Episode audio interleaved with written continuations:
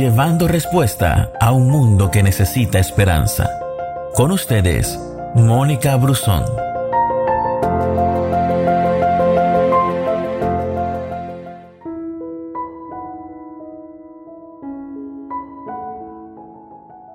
Lucas capítulo 16 versículo 10 nos dice, si alguien es de fiar en lo poco, será de fiar en lo mucho. Si es deshonesto en lo poco, será deshonesto en lo mucho. Vivo en un país donde es muy común oír mi vida es mía, me pertenece y lo que yo haga o deje de hacer no le interesa a nadie. Cada día la gente trata de establecer barreras alrededor de su vida, se vuelven infranqueables y se vive en todas las áreas y en todas las esferas de la sociedad. Sin embargo, si meditamos en ello vemos que eso no es del todo cierto porque lo que tú haces en el día a día detrás de la puerta o donde nadie te ve edifica y muestra tu verdadero carácter. Y Dios, que todo lo ve, está ahí observando lo que haces en tu intimidad, así como las cosas que haces públicamente. Tú y yo podemos vivir simulando cosas, ocultando cosas, y la gente va a percibir la fachada pero las cosas que no se ven es lo que tú estás sembrando para que sea el mismo Dios el que las publique. Somos lo que pensamos, sentimos y hacemos. Somos integrales. Tú no puedes dividir tu vida, ser íntegro en apariencia, pero en lo íntimo no serlo.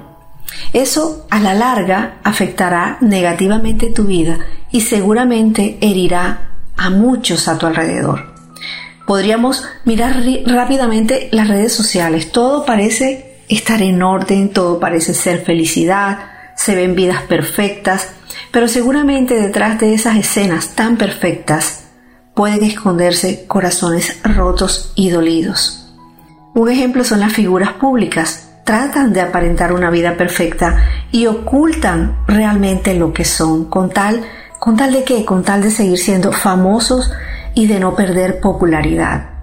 Por eso es tan importante ser fieles en lo poco, ser fieles a tus convicciones, porque allí mostraremos quiénes somos realmente. Ser fiel te lleva a ser responsable. Todos hemos avanzado en la vida aprendiendo de otros y a medida que crecemos nos convertiremos o no en personas de fiar. Ese es un principio de aprendizaje que se aplica a todas las áreas de nuestra vida y es aplicable al manejo o al cuidado que le das a las posesiones de otras personas. La pregunta es muy sencilla. ¿Trabajas diligentemente cuando tu jefe y tus compañeros no te están mirando? Si alguien te prestara su vehículo, ¿lo cuidarías como si fuera tuyo? ¿O cuando vas de vacaciones a, a casa de amigos o de familiares, ¿Cuidas esa casa como si fuera la tuya? Dios nos está mirando y está probando nuestra integridad. Cuando piensas en que Dios lo está viendo todo, ¿cambia eso en algo tu vida privada? ¿Cuál es esa área de tu vida en donde te cuesta ser fiel? Demuestra que se puede confiar en las cosas grandes siendo fiel en las cosas pequeñas. Si está escrito, que si somos fieles en esas cosas pequeñas, también seremos fieles en las grandes.